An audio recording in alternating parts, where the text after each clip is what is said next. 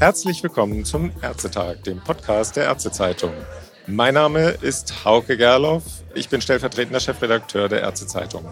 Heute als Podcast vor Ort von der äh, Degam-Tagung in Berlin. Vor mir sitzt Owe Spreckelsen aus Hamburg, Allgemeinmediziner, tätig in dem Polyklinikum Vettel und in der AG Soziale Gesundheit der Fachgesellschaft. Hallo, Herr Spreckelsen. Hallo. Herr Spreckelsen, wir haben eben in Ihrem Workshop über Primärversorgungszentren gesprochen. Die Begrifflichkeit ist ja nicht ganz einfach.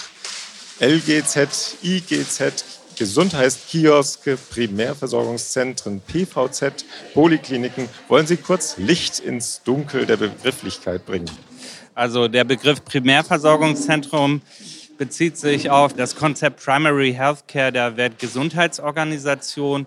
Dabei ist sozusagen die ambulante Versorgungsebene nicht spezialisierter Art gemeint, also auch die hausärztliche Versorgungsebene und geht aber darüber hinaus. Also auch andere Berufsgruppen, die primär versorgend sozusagen tätig sind, sind mitgedacht, therapeutische Berufsgruppen, aber auch soziale Fragen oder psychologische Fragen werden behandelt. Die Begrifflichkeiten LGZ, IGZ und so weiter äh, äh, entstammen daher, dass sich in Deutschland vielleicht der Begriff Primärversorgungszentrum noch nicht als Standardbegriff durchgesetzt hat. Und in Hamburg zum Beispiel heißt es lokales Gesundheitszentrum.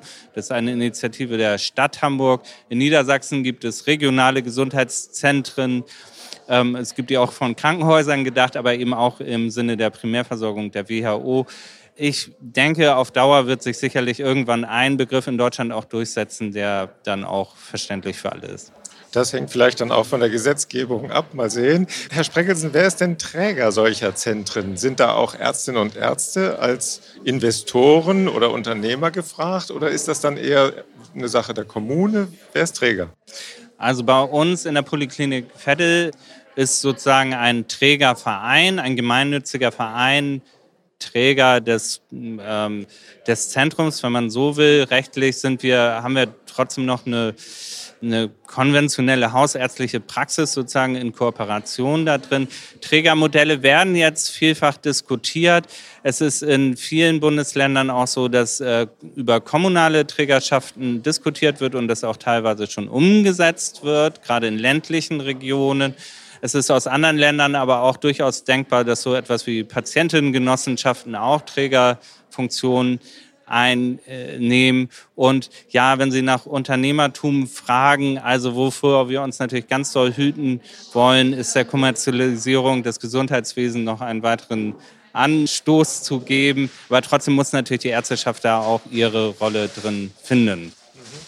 In Hamburg gibt es ja nun auch gleichzeitig die Gesundheitskioske. Drei sind da, glaube ich, im Moment in Betrieb. Ähm, aber eben auch Ihr Gesundheitszentrum. Was würden Sie denn, welches Modell würden Sie bevorzugen? Ausgelagerte Sozialberatung in Kiosken oder integriert in einem Zentrum?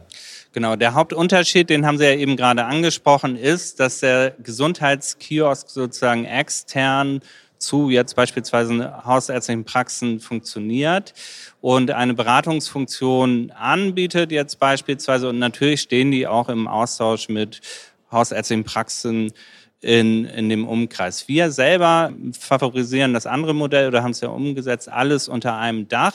Es hat mehrere Vorteile unserer Erfahrungen nach und dafür gibt es auch internationale Evidenz. Das sind äh, kurze Wege, man kennt sich, man hat die Möglichkeit, so wie das bei uns ist, wöchentlich eine Teamsitzung, sozusagen, wo die verschiedenen äh, Professionen auch an einem Tisch tatsächlich sitzen und über die Probleme der Patientinnen und Patienten sprechen können. Und da denke ich, äh, beugt äh, sozusagen eine Struktur, die unter einem Dach das Ganze verbindet, möglichen Reibungs- und Informationsverlusten vor. Wie organisiert sich denn so ein Zentrum? Wer hat da tatsächlich am Ende den Hut auf? Der, der Arzt oder die Ärztin? Oder ist das dann ein Manager? Also, Voraussetzung für äh, das Funktionieren eines Primärversorgungszentrums mit unterschiedlichen Professionen ist eben, dass man die Expertise der jeweils anderen Professionen auch als gleichberechtigt anerkennt und eben auch auf Augenhöhe miteinander zusammenarbeitet.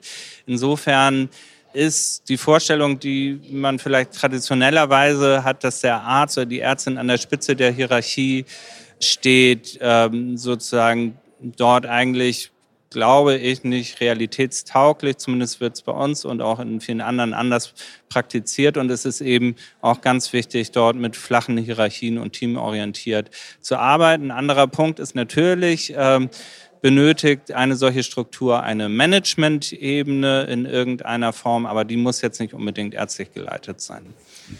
Wir haben ja jetzt das Gesundheitsversorgungsstärkungsgesetz in, in statu nascendi, sagen wir mal. Es gibt ja noch nicht mal einen richtig abgesegneten äh, Gesetzentwurf. Kann der Gesetzgeber, da, achso, da gibt es ja diese Primärversorgungszentren als Begriff tatsächlich. Kann der Gesetzgeber da feste Vorgaben machen oder kommt es am Ende doch auf die Initiativen an, die sich vor Ort bilden? Also zunächst einmal ist das äh, ganz, ganz stark äh, zu begrüßen, dass es dieses Gesetzesvorhaben aus dem Bundesministerium für Gesundheit gibt. Es gibt ja bisher auf Länderebene, Hamburg ist eben so ein Beispiel, aber es auch aus Baden-Württemberg und anderen Ländern eben auch sozusagen auf Länderebene äh, Initiativen, die in die Richtung gehen. Pilotprojekte gibt es als Primärversorgungszentren, aber es ist eben ganz wichtig, dass es auf Bundesebene Vorgaben gibt, ähm, die es ermöglichen, so etwas auszugestalten.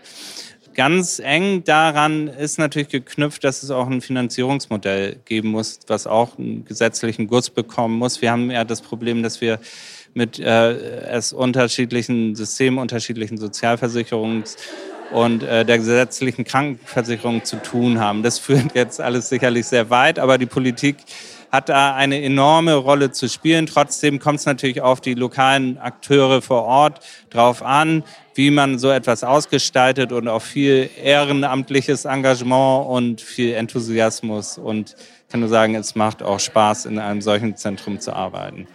Also die Flexibilität, die ist da durchaus wichtig. Ein Thema eben im Workshop war ja auch ähm, die Continuity of Care. Die war ja auch eben schon in der Keynote Thema, dass ein Patient, eine Patientin eine feste Ansprechpartnerin, einen festen Ansprechpartner über viele Jahre hinweg behält. Ist das in einem solchen Zentrum leistbar? Ja, ich glaube, das ist einerseits ein Problem oder eine Fragestellung, die sich auch größere Gemeinschaftspraxen äh, stellen müssen. Und auch genau dort werden ja Antworten gefunden, dass man durchaus äh, sozusagen Patientinnen sich auch ihren Behandler, ihre Behandlerin auswählen können, beziehungsweise auch möglichst bei der gleichen Person bleiben. Das ist, glaube ich, gar nicht unbedingt ein Spezifikum eines Primärversorgungszentrums. Was aber vielleicht eher das Spezifikum wäre, dass ja noch andere Berufsgruppen mit ins Spiel kommen und sozusagen, dass eine Patientin oder eine Nutzerin des Zentrums eben Beziehungen zu auch anderen Berufsgruppen aufbaut. Und dafür ist es natürlich auch da erforderlich, dass äh, Vertrauen geschaffen wird und auch, dass die Berufsgruppen untereinander in den Austausch treten, das regelmäßig tun, so dass die Patientin oder Nutzerin, Klientin, wie auch immer, am Ende natürlich auch weiß, okay, die sprechen alle miteinander und wenn ich ein Anliegen habe, dann gibt es auf jeden Fall Ansprechpersonen. Was meinen Sie denn abschließend die Frage, äh, sind solche Primärversorgungszentren die Zukunft der Versorgung oder wird es dauerhaft ein Nebeneinander kleinerer Einheiten und größerer Einheiten geben? Also die Weltgesundheitsorganisation empfiehlt ihren Mitgliedsländern, zu denen auch die Bundesrepublik Deutschland gehört, ein solches Modell. Ob es nun die Zukunft in dem Sinne sein wird, dass wir in fünf Jahren nur noch Primärversorgungszentrum haben, das ist, glaube ich, unrealistisch zu denken. Aber ähm, es werden, und dafür ist ja auch diese Gesetzesinitiative sicherlich sehr gut, sicherlich in den nächsten Jahren viel mehr solcher äh, Zentren geschaffen. Wir werden Erfahrungen sammeln äh, in der praktischen Arbeit, das Ganze aber auch wissenschaftlich auswerten müssen. Und dann natürlich wird es erstmal ein oder wird es ein Nebeneinander von verschiedenen Modellen geben. Und das hängt sicherlich auch von den Begebenheiten direkt vor Ort ab. Ja, Herr Spreckelsen, vielen Dank für das Gespräch. Die Entwicklung, die hat ja gerade erst begonnen. Wir bleiben sicher am Ball. Sie mit der AG äh, für soziale Gesundheit mit Sicherheit auch. Ich wünsche Ihnen viel Erfolg bei dieser Arbeit und nochmal vielen Dank fürs Gespräch. Alles Gute für Sie. Ja, herzlichen Dank auch. Und auch vielen Dank fürs Zuhören, wie immer. Und wir hören uns bald wieder im nächsten Ärztetag. Tschüss.